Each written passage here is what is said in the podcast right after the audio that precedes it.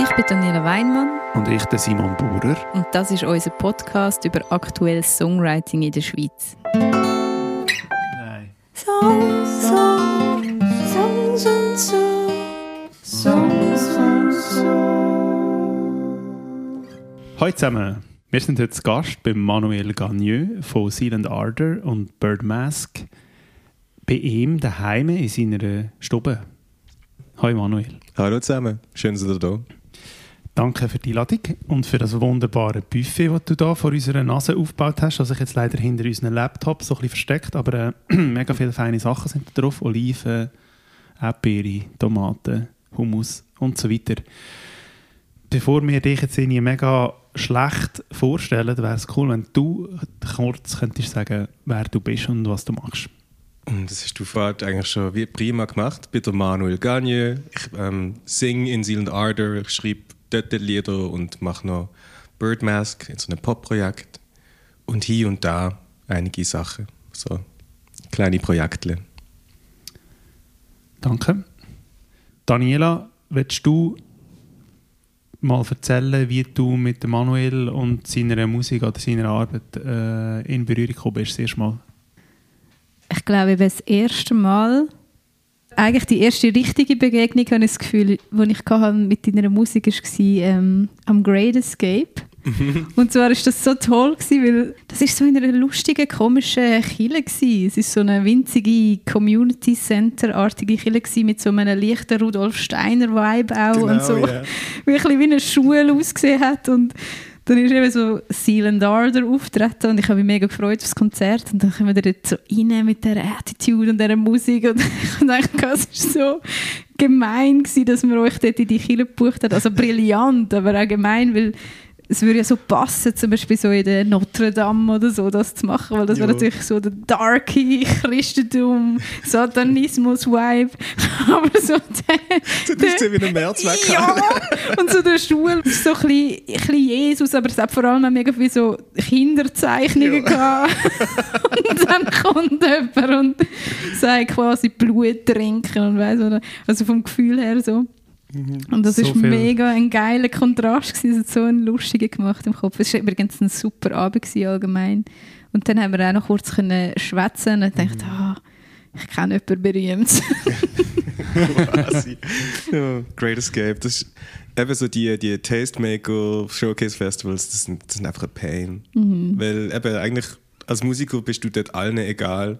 Die Leute sind einfach dort zum Networken und dann so, wenn du kein Lanyard hast, ah, dann bist du glaub, einfach irrelevant. Mhm. Ähm, darum, ja, macht, macht das, lohnt sich.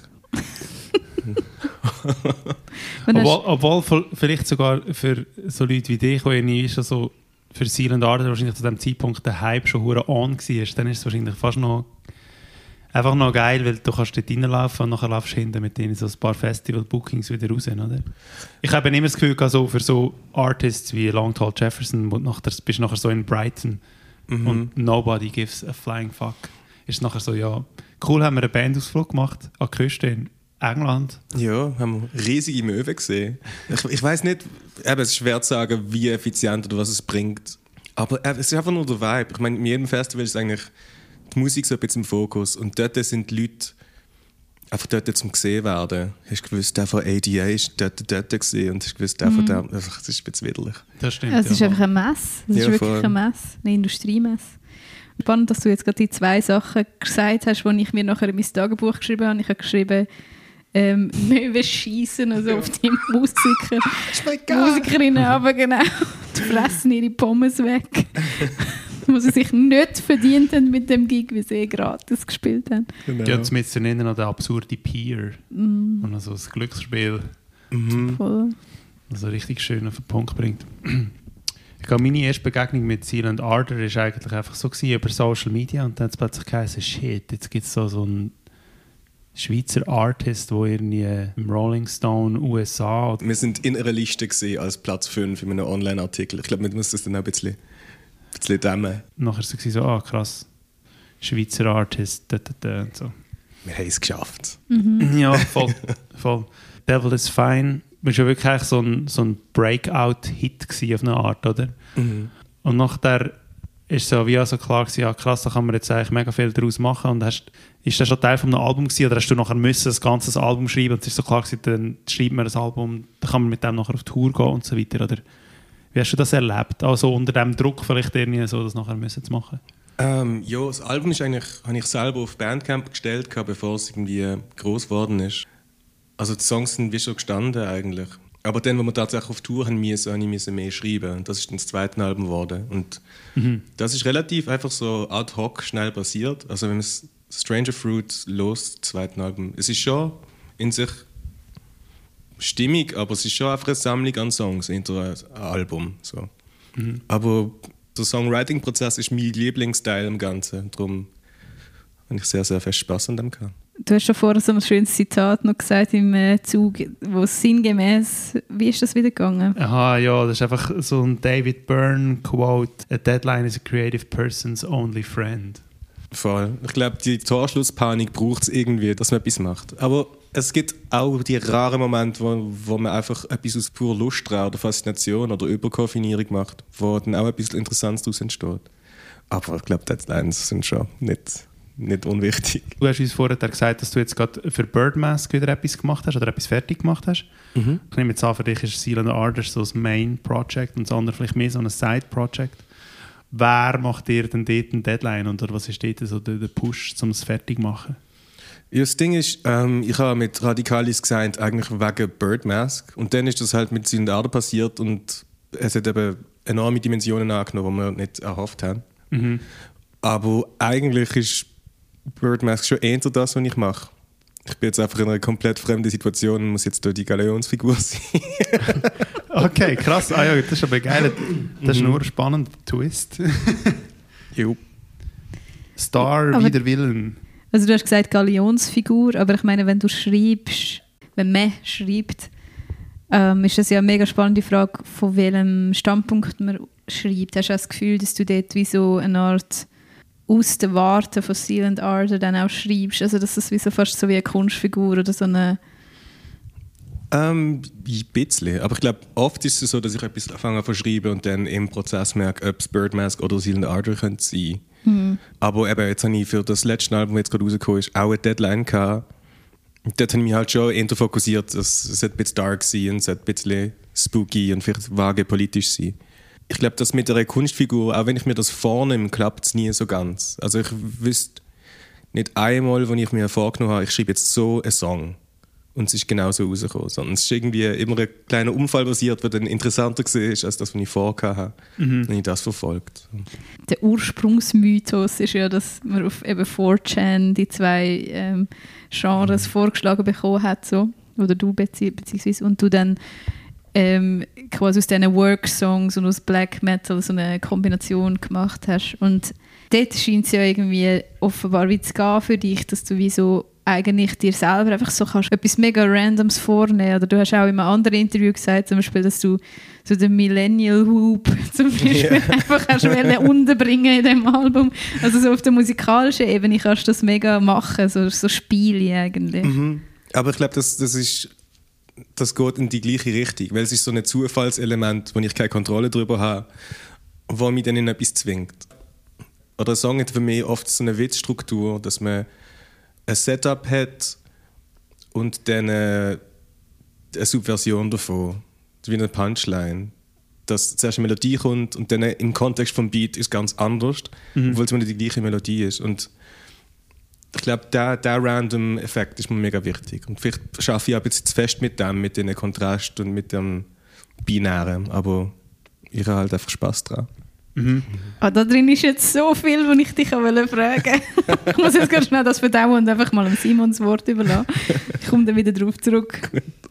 Hast denn du das Gefühl gehabt, so nach dem ersten Prompt, mach Work Songs meets Black Metal, hast du das auch schwierig gefunden, um es multiplizieren? Oder hast du wie so gewusst, du machst jetzt so einen Batch von Songs, der so in, in diesem Vibe nie ist? Ähm, ich glaube, es geht für mich ins Gleiche, das Deadline-Ding. Weißt wenn, wenn eine Grenze ein bisschen abgesteckt ist, dann ist es viel einfacher, dort zu experimentieren, als wenn man einfach die, die, ganze Summe von allen Möglichkeiten hat. Weil ich hatte dann wie ein bisschen Überforderung und eine Starre davon. Mhm. Aber wenn ich weiß, das ist quasi mein, mein Garten und in dem darf ich toben, dann bin ich eher ein bisschen freier. Ja, Ironischerweise. ja, ja, voll. Ja, mega. Das macht mega Sinn. Was ja schon wieder zu dieser Dualität und dem Ding zurückführt, dass je eingenter, desto freier und, äh, und so weiter. Ja, voll. Mhm. Das ist mega spannend, weil ich habe zum Beispiel anhand vom Song Golden Liar habe ich das gedacht, oder wie du dort eigentlich auch in den Lyrics eine Art die äh, paradoxe Struktur hast, oder weil dann wie so sagst, also der Satz «Ich bin ein Lügner» ist ja schon paradox in der Natur. Mhm. Dort machst du ja genau das, dass du dann wie so sagst, ähm, und wenn du gemeint hast, der Rant, den ich jetzt da über mich gemacht habe, der sei ehrlich, dann wirst du wieder darauf hingehen, auf das Setup, das ich da gemacht habe. Mhm. Also ich habe es vor allem mit den Lyrics wahrgenommen und auch das Thema mit der Dualität. Religion, Satanismus, das ist ja auch eben so mega in dem dualen Ding irgendwie. Völlig, ja. Aber dass du das auch musikalisch machst oder dass wie so Perspektiven änderst. Also vielleicht ist ja auch das etwas, was dich an so religiösen System triggert, dass es keine Perspektiven erlaubt, oder? Ja, es ist stur eine, ja, eine Situation. Ähm, eh, ja, das ist, das ist sicher ein Faktor. Ich, kann nicht, ich weiß gar nicht, was ich will Ich sagen. habe, ja, genau, nein, ich habe auch gerade gemerkt, ich habe wieder so eine absolut geschlossene Frage gestellt oder so eine These in den Raum gestellt. Aber Mhm. du hast einen sehr schönen Moment auf deinem letzten Silent Order Album, wo du auf Deutsch noch so schnell sagst, Ketzer ein, ganz leislich. Was ist die Figur vom Ketzer für dich?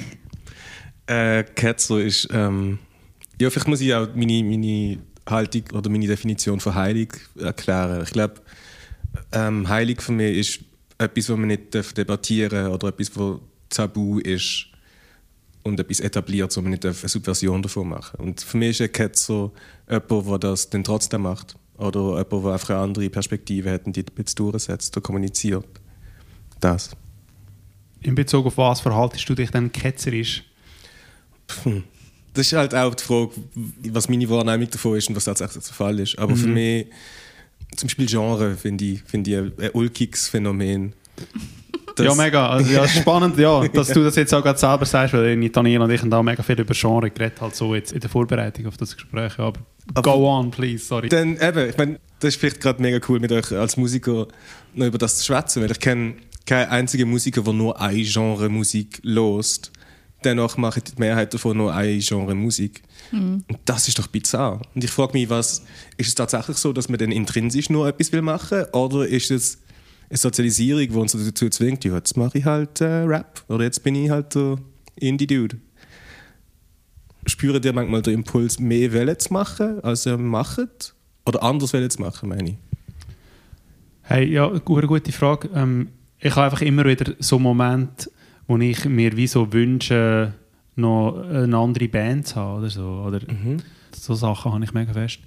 Also ich habe es extrem fest sogar. Also, also ich finde es mega auch ein Korsett. Ich mache auch mega viel so total unhörbare, komische Demos, wo ich selber nicht mal weiß, was für ein Genre ist. Also auch, weil ich liebe Sachen am Ableton zu produzieren und, und ich meine, was dabei rauskommt, kann ich nicht einmal irgendwie richtig einordnen, weil es meistens so scheiße ist, aber halt irgend etwas. Also ich finde es geil und ich wünschte mir auch mega fest, so eine schlechte Band zu haben, im Sinne von eine Band, wo ich wirklich einfach so hemmungslos scheiße bin und einfach irgendwie Schlagzeug spiele oder keine Ahnung was. Aber so ist ein Besil der Ader entstanden.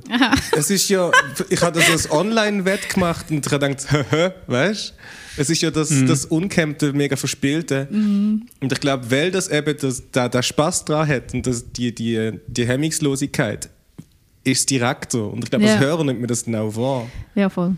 Ich bin ein grosser Verfechter, verbringt das Zeug raus. Das ist mega interessant. Ja. Das ist eigentlich das Gold, glaube ich.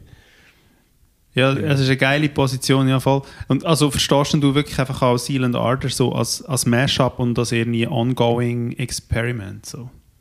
Jo, ja. Also klar haben wir jetzt eben unsere Garten abgesteckt, blöd gesagt, aber ähm, mir ist mega wichtig, dass wir uns nicht in eine Ecke malen, sondern einfach können weiter weird sein.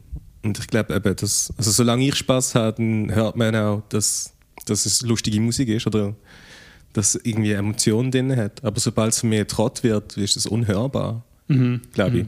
Mhm. Und was ist es denn, was dir Spaß macht beim Songwriten? Der Moment, wo man entweder, uh, das erinnert mich an etwas, aber ich weiß nicht was, das ist mega oft. Mhm. So der, ich weiß, es ist wahrscheinlich Plagiat, aber ich sag's niemandem. Aber ich muss mega oft kichern, wenn etwas lustig ist oder etwas Cooles passiert. Aha.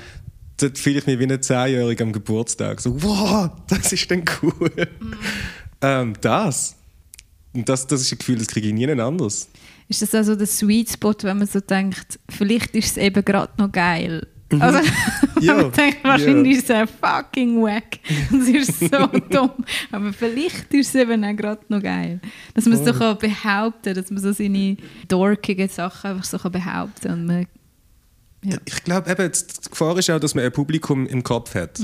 Dass man wie jetzt so dran denkt, uh, meine Mitbewohner finden aber vielleicht das eh nicht so geil. Und dann ist es wie im Keim erstickt. Aha. Und das ist Gift, glaube ich. Ich habe das auch mega oft. Das ist so ein fragiles Ding. Du hast einen halben Song, jemand kommt vorbei und sagt, hm. Und dann ist schon alles scheiße für mich. Und nur das kleinste bisschen Feedback macht alles schon wie ein, wie ein Giftpilz im Korb. Du kannst dann auch nicht irgendwie trotzig sein und finden, so dir zeigen sie jetzt, dass das geil ist. Nein, ich glaube, bevor ich den Song so weit habe, dass ich finde, er ist einigermaßen fertig, ist es für mich so ein so fragiles Ding, dass es wie ein Kartenhaus zusammengeht. Mhm. Ja. Und, und was gibt dir dann das Gefühl, dass du weißt, dass es fertig ist? Gute Frage. Ähm, ich glaube, wenn ich einfach mal die Struktur fertig habe oder wenn ich das Gefühl habe, dass, dass meine Absicht mit dem Song, die Punchline, so weit hervorsticht, wie ich es noch präsentieren kann, ab dem Moment. Mhm. Weißt du, dass der Clou ganz klar ist. So. Ist das nicht geil? Mhm. Und dann bin ich auch mit einem, mit einem Nein irgendwie, kann ich auch mit dem umgehen. Also wenn es so wie für dich eine gewisse Schärfe hat, eine formale Schärfe irgendwie. Voll. Ich glaube, es geht um den Moment, wo ich, wo ich mich so gut erklärt habe, habe wie ich noch kann. Wenn es noch einen kleinen Raum gibt für Missverständnis, wo nicht klar ist, wie ich es gemeint habe, dann sehe ich es noch nie als fertig. Und dann bin ich, glaube auch nicht bereit, mich zu verteidigen, blöd gesagt. Ja. Es geht nicht um Subversives. Es kann auch irgendwie etwas mega Kitschiges oder mega Berührendes sein. Und so, sobald das nicht klar ist, dass das eigentlich etwas emotional Wichtiges ist, dann habe ich mega Hemmungen, das anderen Leuten zu präsentieren. Mhm. Ja. Hast du das Gefühl, du kannst dann so die, so die Klarheit machst du dir vor allem fest, dass du in den Lyrics das wirklich auf eine Art sagst mit Wörtern? Oder ist das dann vielleicht auch so etwas wie so, dass du irgendwie das Gefühl hast, so shit, der Gitarrenpart ist noch nicht ganz auf dem Punkt und darum ist es noch nicht fertig? Was hat deine Musik für eine Rolle und was haben die Lyrics für eine Rolle in dem? Lustigerweise ist das vor allem die Musik dann, was das betrifft. Und die Lyrics, ähm, die kann ich glaube relativ einfach verteidigen. Also es ist für mich auch nicht so etwas, ähm, etwas äh, so zerbrechliches. Weil Wörter sind Wörter und die sind klar definiert. Aber wenn du eine musikalische Idee willst präsentieren, kannst du noch so gut erklären, wie du es eigentlich gemeint hast. Aber ehe der Moment passiert ist, dass die Person, was hört, das auch so fühlt, hast du gar nicht gemacht. Ja, und könnte es auch sein, dass das etwas ist, wo du halt auch grosse Risiken quasi eingehst. Wenn ich jetzt die Alben los von Silent Ardor, dann bin ich eigentlich thematisch und mit den Lyrics bin ich so in einem recht kohärenten Raum. Oder es sind so die Themen, die immer wieder kommen und auch die Tropes, die immer wieder kommen. So. Und da gibt es vielleicht noch so einen Angle zu diesen wiederkehrenden Motiv.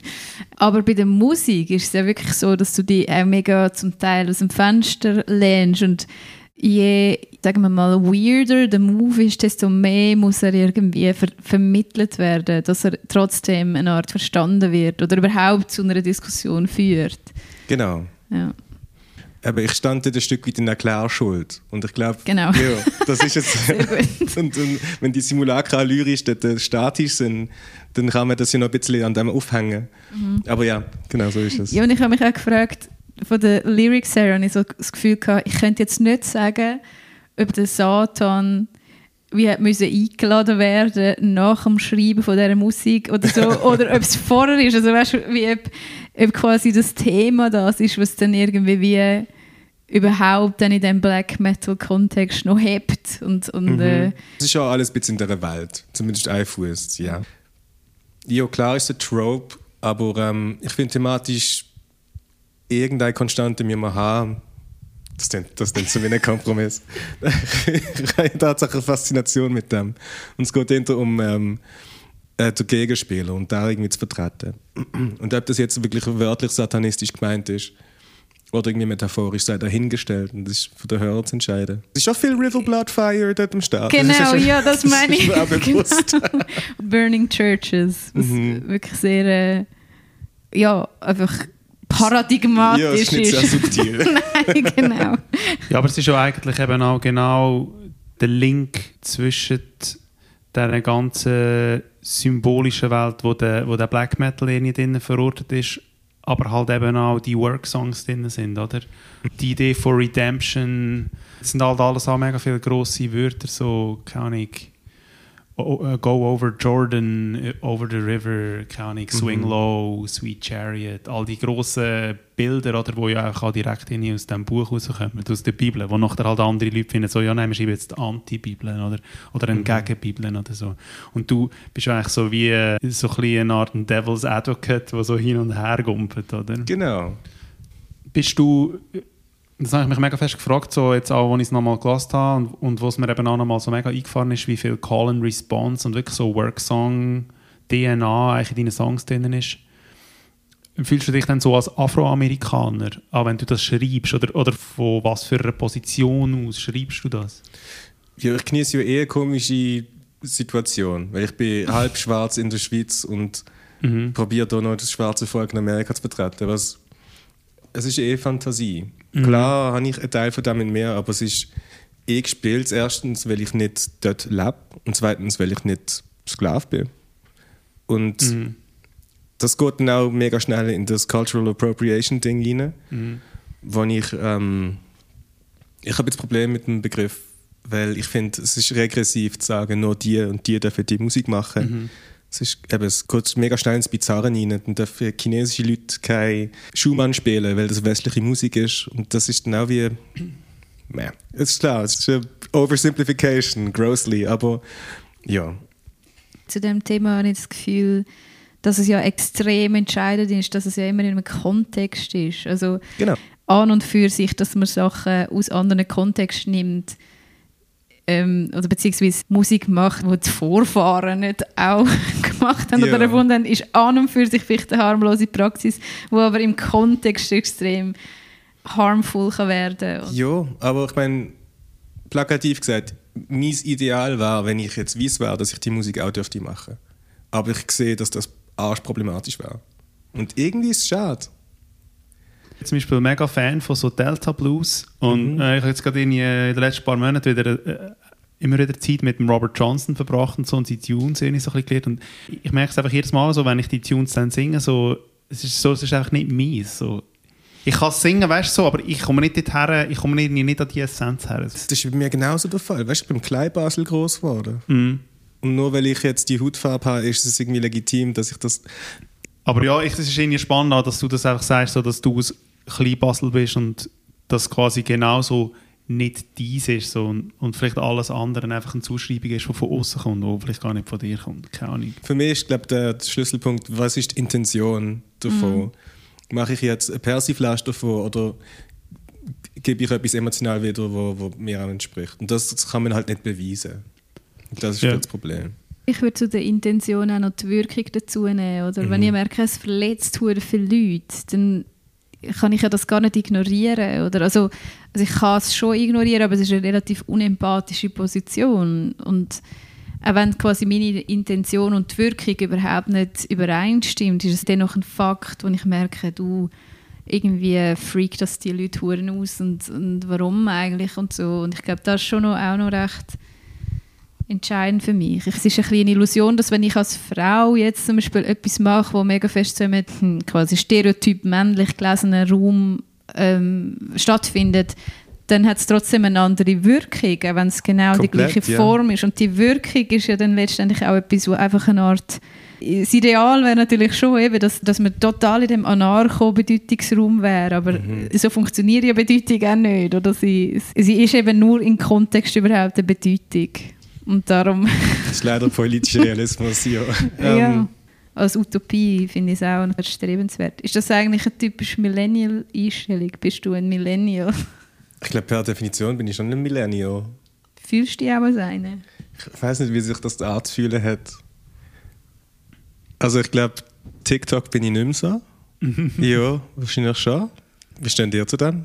Hey, ja, voll. Also ich merke sehr fest, dass ich ein Millennial bin. Aber äh, gleichzeitig ja, eine grosse Faszination für Gen Z. Mhm.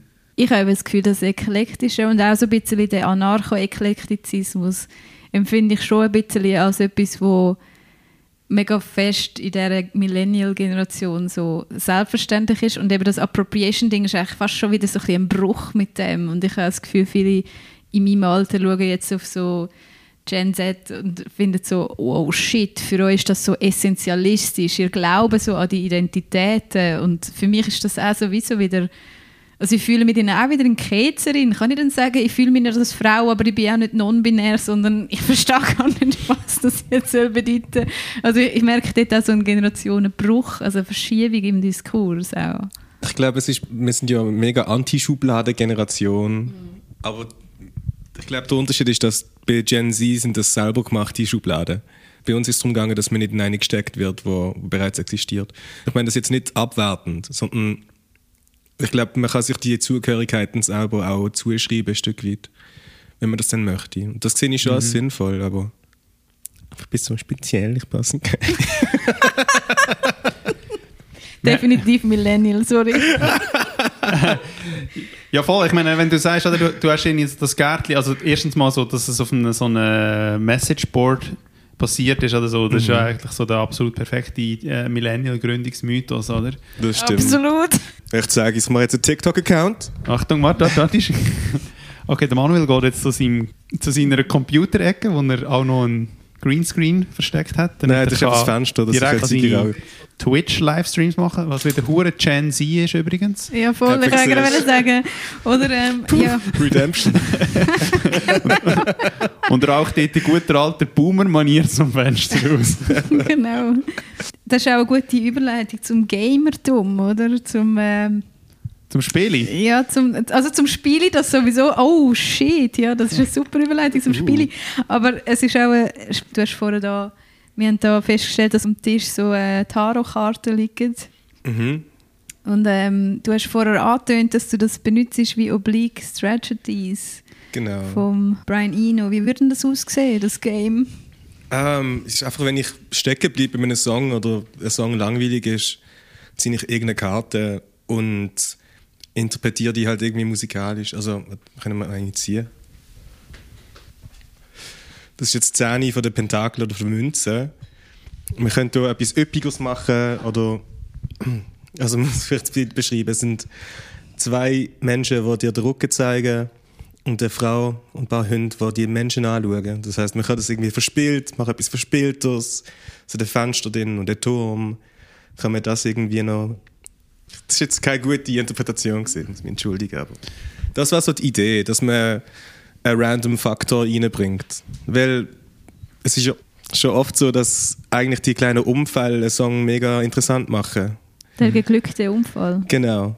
Und das probiere ich da irgendwie rauszukitzeln mit dem Zeug. Oft. Es sind keine Jasskarten, das sind jetzt Tarotkarten. Das yeah. heisst, du ladest jetzt schon noch so ein bisschen auf mit einem höheren Willen. ähm, wenn du jetzt irgendwie anfängst, neun also nicht solomonische Dämonen auflisten oder so immer so. Mhm. Ja, schreibst du dem bis zu einem gewissen Grad dann wirklich auch eine Bedeutung zu oder bist du in dem Moment sehr unberührt von dieser Ebene? Ähm, er schreibt dem eigentlich eine recht große Bedeutung zu und ja. das hat alles seine Absicht. Also das ist eigentlich der am besten recherchierteste Teil von der Lyrics und ähm, es geht vor allem darum um Sachen wie äh, Sachen, die Grant Morrison gesagt hat oder ähm, eigentlich Chaos Magie und Sigil Magic. Also es ist kein Zufall, dass überall das Logo drauf ist. Ja, das so, ist Sorry, das Logo, Seal and Ardor Logo? Oder? Genau, ja. ja. Sigil Magic, das müssen wir jetzt vielleicht noch schnell irgendwie erläutern, oder? Also das bedeutet, dass man wie eine Art ein Zeichen für etwas findet und das ist ein magischer Akt. Genau, und je weiter das in der Öffentlichkeit ist, desto geladener ist es seit die Denkensweise. Und ähm, der Grant Morrison ist ein Comicbuchautor, komische, komische Kauz. Und eben, er schreibt jetzt zum Beispiel auch McDonalds in die Ecke. Mhm. Weil die haben die, die, die goldene Möwe und ähm, die ist überall präsent und wegen dem ist es auch so mächtig. Klar, weil es einfach auch Promotion ist. Und eben, es ist so an der Crossroads von, von Magie und ähm, nachvollziehbarem daheim. Das heißt, es macht auch für, für jemanden, der jetzt nicht an das Zeug glaubt, Sinn. Sorry, Ja. könnt ihr nochmal den Term sagen? Wie heißt die Magic? Sigil. Sigil. Okay. Siegel. Ah, okay, alles Ich, klar. ich habe eine andere Frage an euch. Ähm, wie lange hockt ihr an einem Song?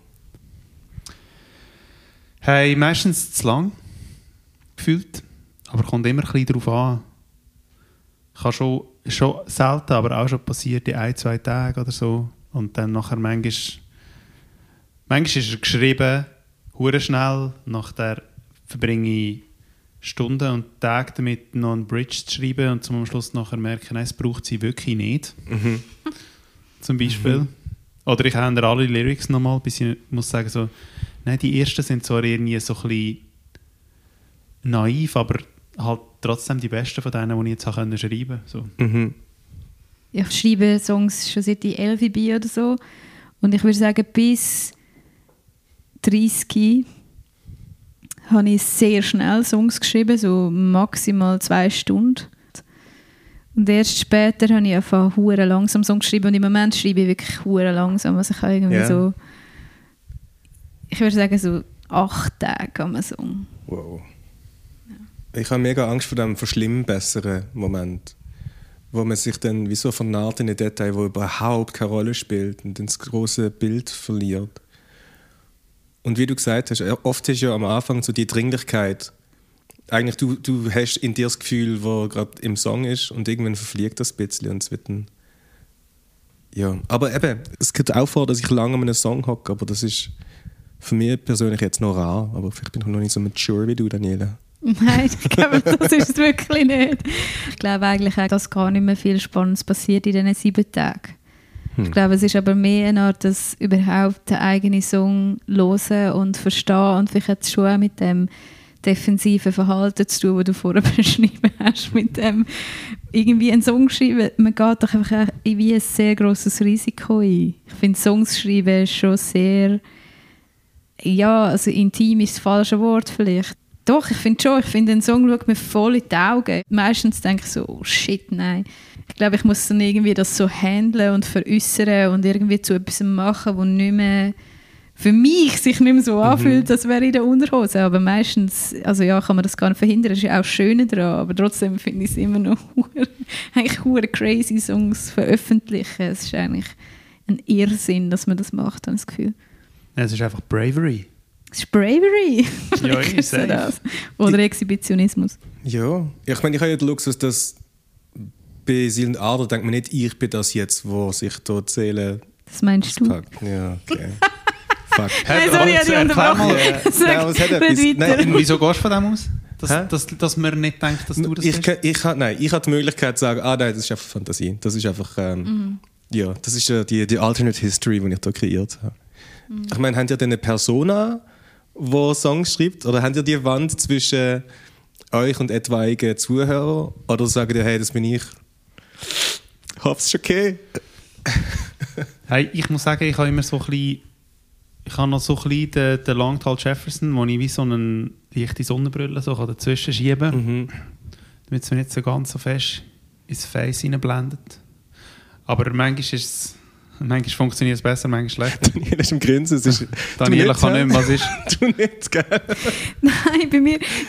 Also ich meine, ich weiß Mhm. ja gar nicht, wer mir da entgegenschaut. Ich sehe einfach, ich schreibe den Song und das ist irgendwie. Mhm. Du erfahrst dich selber als ein Phänomen, aber du weißt nicht, was du bist. Ich meine, vor allem ist das auch mega hybris, dass ich könnte sagen, ich schreibe eine Kunstfigur, die gar nichts mit mir zu tun hat. Also, also das finde ich alles irgendwie mega, Ich habe es eher, sketchy. eher als Ausrede gemeint. Ich glaube, weil eben, wie du gesagt hast, man, Ja, man kann ja gar nicht anders. genau. Aber weißt, habt ihr das Türli? Habt ihr den Notausgang, der sagt, hey, das ist im Fall nur eine Kunstfigur, das ist gar nicht so gemeint.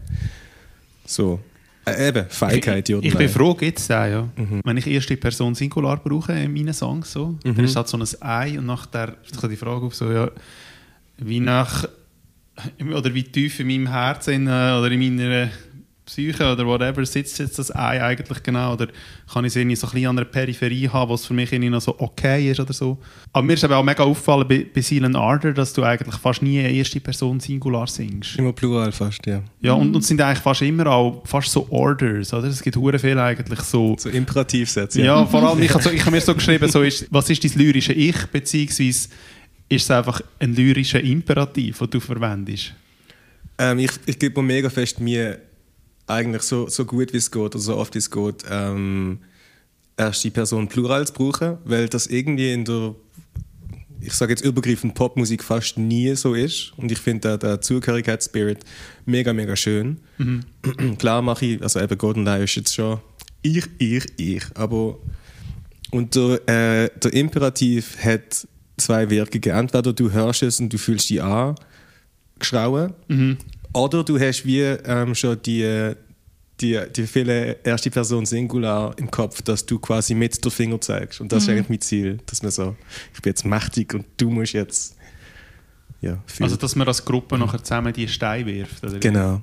Ich, ich empfinde es auch so, vielleicht auch wegen dem Call and Response Dings, vielleicht hat wirklich das auch den Einfluss, dass man wie sich als eigene Gruppe wahrnimmt. Ich habe das Gefühl, dass die Songs mega so geschrieben sind auf eine Performance hin. Oder es ist ja wie eine Art ein, eine Zeremonie oder ein, es ist eigentlich wie das Publikum ist schon präsent in der Fantasie beim Songwriting und Ich glaube, eben wegen dem Call-and-Response-Ding hat es ja den inklusive Teil schon. Eben das Inklusive ist mir mega wichtig. Und darum hat es vielleicht auch das Performative drin. Aber die Absicht ist eigentlich, dass man wie mitsingt eigentlich. Wenn du das mit dem Plural machst und das «we» für dich mega wichtig ist, ähm, nicht sich gleich noch Wunder, bei, recht, oder bei einigen Songs habe ich das Gefühl, das ist eigentlich so mega fest eine Kapitalismuskritik. Das «we» nimmt aber dann häufig so eigentlich die Rolle so vom Kapital ein, wenn man jetzt in der Kapitalismuskritik sein oder so, oder, oder halt einfach irgendwie so all die grossen Hegemonien. Oder wie ist das für dich? Du hast das extra umdrehen, damit man sich quasi in die Stärkeposition begeben, wenn man sich schwach fühlt, oder? Äh, Ich glaube, das ist von Song zu Song verschieden. Jetzt Bau ist schon sehr, hey, wir sind böse große Staat und ihr seid der Pöbel und wir hassen euch. Aber im, im Großen und Ganzen möchte ich glaube schon hinter der Pöbel vertreten. Du hast vor allem den Staat genommen. Das ist auch wieder so etwas, so im Fall Ja, lustigerweise ich genau. mir eben nachher den amerikanischen Staat vorstelle. So. Ja, völlig, ja. Aber das ist schon noch lustig, weil du das ja eben aus Kleinbasel machst. ja. Aber, aber ich, ich habe trotzdem das Gefühl, du bist Amerikanerin, wenn du das machst. Man muss auch sehen, eben, ich meine, der Hauptteil von unserem Publikum ist amerikanisch. Okay. Und ja, ich schreibe auch aus dieser Perspektive, weil, ja, weil die Schweiz ist mir schon wichtig, aber ich glaube, eben, unser Hauptpublikum ist in Amerika und ich glaube, es ist auch safe so. Also, aber es ist ja gleich hure spannend, weil du ja mit Metal meets ähm, Work-Songs machst du halt eben auch so einen hure europäisch meets American Vibe oder so. Ich meine, das ist ja mega so etwas skandinavisches, nordisches. Vor allem. Aber Amerika genießt eine mega Faszination mit Black Metal und dem skandinavischen Ding eh schon. was ich auch gemerkt habe, als ich mir all das nochmal genauer angeschaut habe und überlegt habe, dass es halt einfach auch mega loaded ist. Es ist so dicht, es hat so viele Themen. Und das Spannende ist ja nicht nur, dass es die Genre mischt oder die äh, verschiedenen, sagen wir mal, auch Szenen mischt, oder? Und das ist ja dann schon wieder auch so Räume, wo findet wer statt und wie ist es, wenn ich ähm, People of Color bin und in einem Wacken auftrete, was heißt das und so. Also es ist irgendwie wie, das sind mega viele Themen, die natürlich dort aufgehen und gleichzeitig auch mit diesen ganzen hure heavy Vehikel von religiösen Terminologien, wo ja einfach wirklich Generationen von Leuten ihre Sorgen, Ängste und Träume und ihre Schrecken drin projiziert haben. Also es ist ja auch ja, und du hast ja vorher gesagt, noch vaguely politisch, dann geht dort auch noch viel auf. Also es ist so ein totaler kathartischer Raum, wo halt auch sehr viele Menschen wahrscheinlich sehr viele verschiedene Sachen erleben in dem Moment. Also Völlig. Am Schluss vom Tag bin ich Musiker. Und ich finde es auch mega problematisch, dass man mir dann viel mehr Kredibilität in politische Dinge zuschreibt, nur weil ich Luftdekoration mache. Das ist eine sehr schöne Beschreibung von was Musik ist. Ähm, darum, eben, ich habe schon meine Meinungen, aber ich finde, ich, ja, ich, ich fände es mutig, oder eben, wenn wir es von Hybris haben, das wäre Hybris zu behaupten, ich habe jetzt eine wertvollere Meinung als andere. Darum, ich kann andeuten, was ich meine, aber sobald es spezifischer wird, finde ich ähm, ein bisschen jetzt riskant.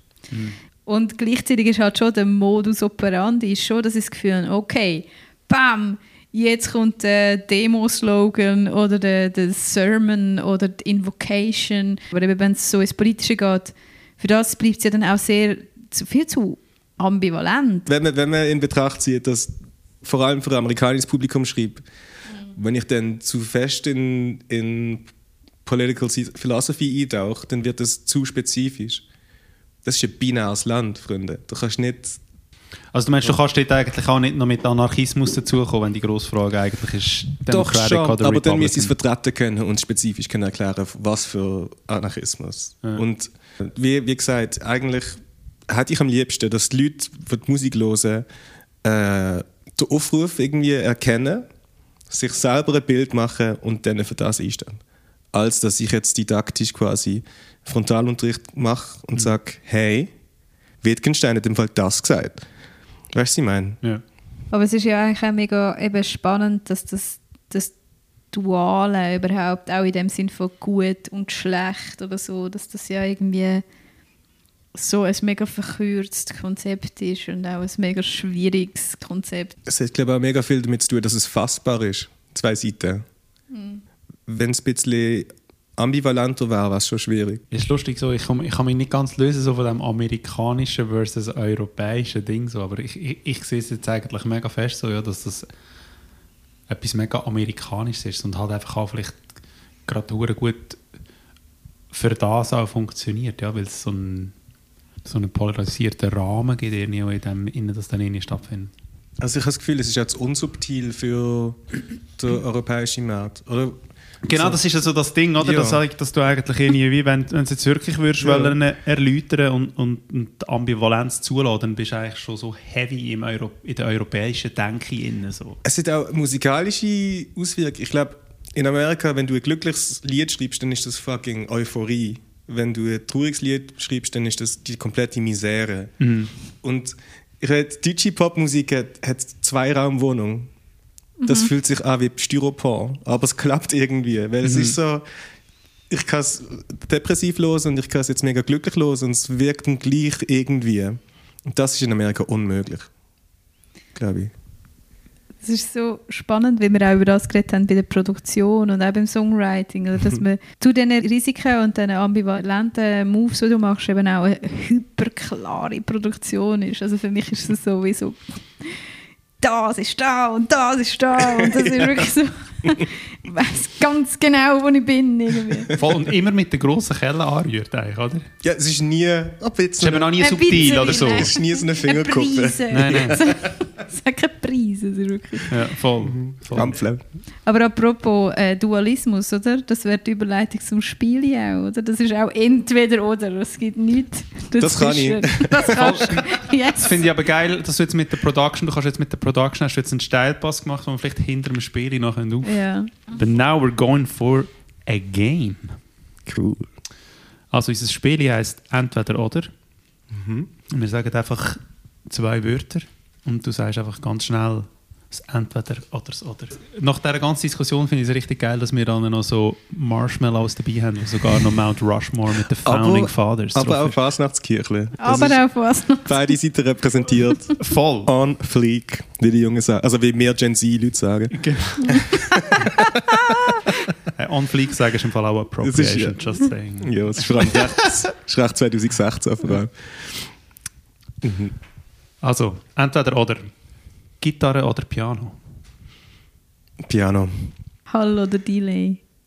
Hall, jeden Tag Hall. Papier oder Screen. Screen, Tour oder Studio. Studio, Band oder Solo. Polo. Konstruktion oder Intuition. Oh fuck, das ist schwierig. Ähm, ja, für mich hat es eine Reihenfolge. Intuition, dann Konstruktion. Aber Intuition. Tool oder System of a Down. System of a Down. ACDC oder Guns N' Roses. Guns N' Roses, wenn es muss sein. Quincy Jones oder Rick Rubin? Rick Rubin, Billie Eilish oder Katy Perry? Billy. Hallo? 100 Gags oder Kanye West? 100 Gags, Buch oder Film? Film, Arthouse oder Hollywood? Arthouse, Tarantino oder Lynch? Lynch, James Joyce oder David Foster Wallace? Joyce, wegen der Brief an seine Frau. Oh wow, how romantic. Mhm. Sind widerlich, by the way. sind absolut grusig. Ah, wirklich? Ja. Ah, geil. How unromantic. äh, Astronomie oder Astrologie? Logi, Pentagramm oder Instagram?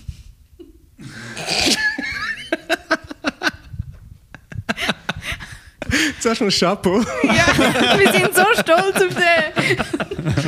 äh, Pentagramm. Das war ein long time coming. Mhm, Oh wow. Mann, ich habe gehofft, du sagst Instagram. 4chan oder Reddit? 4chan, Fries oder Rösti? Fries, Ähm, Keller oder Garten? Kello, Kello Kinder United. Diner oder Spunte? Diner, Ähm, Hotel oder Camping? Hotel, come on. Wer? Delta oder Fjord? mm, Delta. Oder? Oder und? Und Abstrakt oder konkret? abstrakt. Prokrastinieren oder Workaholic? Ähm, Im Moment prokrastinieren. Katz oder Hund? Katz, aber ich bin allergisch, aber trotzdem. Kopfweh oder Herzschmerz? Herzschmerz. Kindheit oder Pubertät? Kindheit, Irritation oder Trost? Trost, Tat oder Wahrheit? Tat. Tsching! Das letzte Mal, wo wir uns gesehen haben, oder wo wir uns eigentlich so richtig kennengelernt haben, wo du meinen Gig gemischt hast, hat Mhm. da oben nachher damit geändert, dass wir in der Küche irgendwie über dem Off uns irgendwelche Demos gezeigt haben. Voll. beide kurz davor waren, dass ein neues Album aufnehmen. Ja, voll.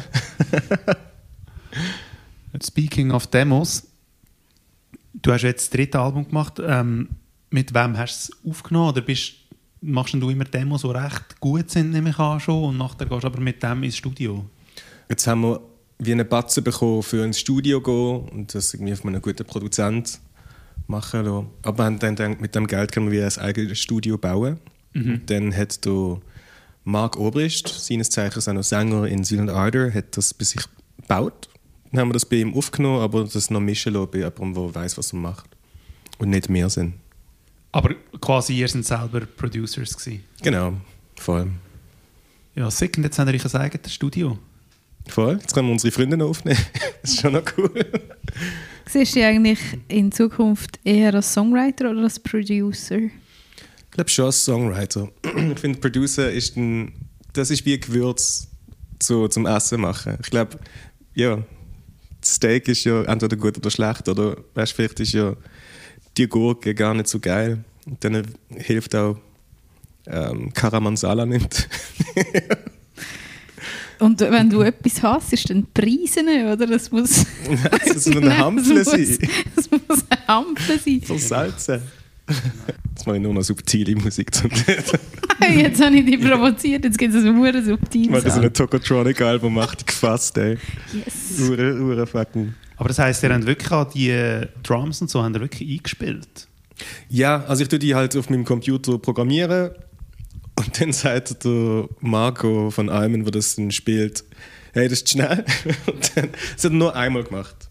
Und ja, dann tun wir das einfach so aufnehmen, wie der das macht. Und dann Double Bass das Ding rein. Der Typ ist unglaublich. Er ist ein bisschen ein Monster. Ja, er kann das. Machst du zuerst das Tempo, definierst das Tempo oder Ähm, ja, ich habe oft eine Idee, sei es irgendwie etwas Vocalmäßiges oder Gitarrenmäßiges, und dann spiele ich das und passe ins Tempo an das an. Weil der Vibe will ich dann eigentlich auch wahren. Es kommt selten vor, dass ich dann finde, uh, das ist jetzt zu schnell. Ah, krass, aber das ist dann trotzdem so, dass du, also habe ich das richtig verstanden, meistens irgendwie so mit der Gitarre herhockst und singst oder sagen wir ein Vocal hast und das aber zuerst quasi so im Raum, quote unquote, akustisch irgendwie so machst. Und nachher quasi das Audioprogramm auftust und dort nachher äh, Double Bass Metal Drums drunter leist, oder? Genau, voll. Ja. Ah, das ist so überraschend, weil das hätte jetzt nie gedacht. Also richtig nicht. Und, und sind denn das jetzt bei Silent Ardor so Call-and-Response-Dinger? Oder? Und matchst du die Lyrics oder sind die dann wie schon da? So, so für die erste Idee vielleicht so ein Refrain? Oder? Hey, für, ja, für mich sind Wörter phonetisch mega wichtig. Dann tue ich das so losbrüllen und meine Nachbarn denken, ich hätte affektive Schizophrenie und dann nehme ich das irgendwann auf. Ah, und du screamst da wirklich heavy in der Wohnung rum, bis du das Ding hast? Das ist eher ein Murmeln, ein enthusiastisches Murmeln. Und dann gehe ich schon ins Studio, weil, ja. ja. Ey, Das habe ich mich sowieso gefragt, so das Growlen und Scream und so machst du die alle an selber, das, wo wirklich schon fast so ein bisschen Vocal Gymnastics. Ja, das, ja, das bin ich. Es ist dann halt. Eben, es ist mega einfach, das im Studio zu machen. Also, uh, das ist mir mega cool, jetzt sollte ich noch eine schrille Hoche machen. Und dann merkt man, man kommt ja auf Tour und die werden das jetzt jeder oben hören. Und dann. Dann fuckt es deine Stimme, oder wie? Ich habe, glaube ich, eine Quarte gegen oben verloren, easy. Ah, krass. Ja, voll, in den letzten paar Jahren. Das matcht mega mit der Erfahrung auch von der Evelyn Trouble, so dass wir herausgefunden haben, wir entwickeln eigentlich unsere Skills als Instrumentalist oder als Sänger anhand vom Songwriting. Das sind wie so die Ideen, die ambitiöser sind als unsere Skills. Voll, das ist voll. streng. Du musst dann plötzlich so das werden, wo, wo du dir zusammen gefasselt hast. Ey, äh, die Kickdrum, Du. wie die, Die tönt. Ich habe mich auch so gefragt, ob du den Kickdrum-Sound mega schön findest oder ob das fast so ein Ding ist, das du einfach musst machen weil es Metal ist. Ähm, es hat mehrere Gründe. Also einerseits sollte er halt ein bisschen boomy tönen, darum hat es draussen ein Mikrofon, so ein Sub-Bass-Mikrofon.